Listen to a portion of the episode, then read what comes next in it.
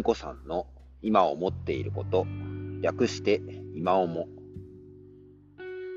どうも、ニコさんです。えっ、ー、と、ちょっと今日は夜遅くなっちゃいましたけども、外で撮っています。えー、今日のお話の内容については、えー、オンライン会議システムですね、いろんなアプリがあるんですけども、まだまだそれは、えー、デスクトップアプリが必要なんだなという気づきについてのお話です。えー、皆さんは普段どのようなオンライン会議ツールを使っていますでしょうか？まあ、だいぶあのコロナ禍も変わってきて、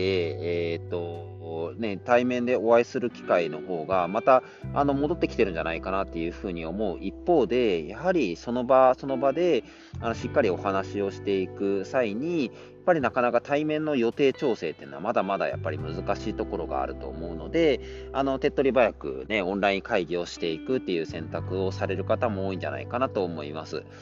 で、まあ、ここの、まあ、テクノロジーのこう走りとしてはですね、だいぶ昔にスカイプと呼ばれる、えー、マイクロソフトのね、あの、機能があったりしましたけども、まあ、そこに端をを発して、えっ、ー、と、まあ、このコロナ禍直前か何かで盛り上がっていたのは、きっと Zoom なんじゃないかなと思います。きっとこれを聞いている方々にも、Zoom をヘビーユースしているような方も多いんじゃないかなと思います。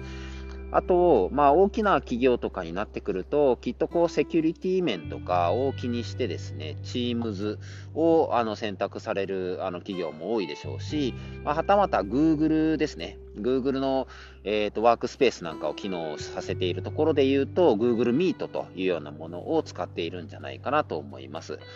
まあ、ちょっと Google はですね、基本的にブラウザで使うあの機能になってくるので、どちらかというとデスクトップアプリっていうものはあまりないのかなという印象です。あるとしたらスマートフォンとかタブレットとかで使うようなモバイル系のアプリっていうものは準備されているのかなと思うんですけども、えー、Zoom や Teams については基本的には、えーと、インストールするアプリが準備されていると思います。特に MacOS とか Windows とかで使うと、Zoom なんかにおいては、えーと、ブラウザーでその、ま機能を使っていくのってあんまりケースとしてはないんじゃないかなと思います。いますただ、Chromebook とかになるとですね、最近では、プログレッシブウェブアプリ、略すと PWA というような形式で、Zoom が Chromebook 上で使えるようになっています。まあ、ほぼほぼですね、Windows とか Mac にあのデスクトップアプリを入れて機能させることとほぼほぼ同じようなことができるようになっていると思います。で、Teams なんかで言うと、あのクライアントアプリと,、えーと、ブラウザーの中とですね、まあ、両方選択することができるようになっていて、えーとまあ、Teams に慣れた方についてはですね、あのどちらも選択できるっていうのはいいなっていうふうに思われているのかなと思います。まあ最近ですね、まあ、オンラインでいろんな方とお打ち合わせするときにですね、アプリを選択することが多いんですけども、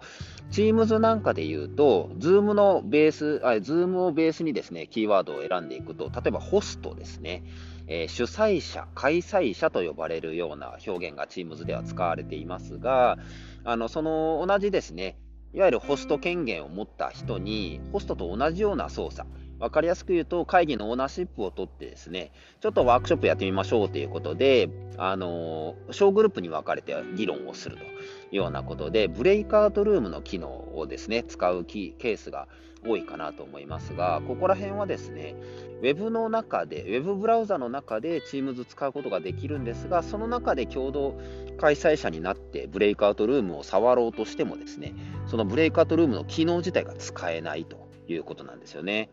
で、そうすると、いろいろヘルプを読み解くとですね、デスクトップアプリで、えー、開催者または共同開催者になった場合に、ブレイクアウトルームの機能が使えるというような、えー、記載がありました。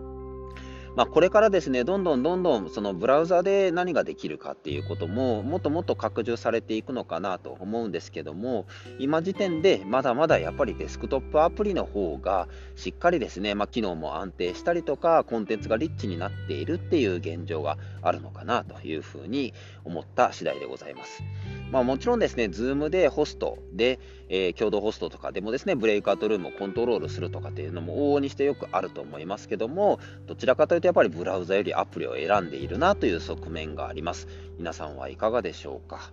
はいまあ、これからの、ね、機能開発とかもいろいろ進んでいくかと思いますけども、現時点で安定したオンライン会議を、まあ、ホストしていくというようなことの際には、必ずデスクトップアプリで実施するということを心がけてみるのも良いと思います。ということで今日はですね、オンライン会議をするならまだまだデスクトップアプリが必要というテーマでお話をさせていただきました。私自身もまだまだあの勉強中の身でもございます。特にですね、最近いろいろ調べると、Google Meet でもですね、ブレイクアウトルームができるようになっているというものに今更気づいた的なものがありますので、また何か機会の、えー、機会に触れてですね、そういった機能も試していこうかなというふうに思っております。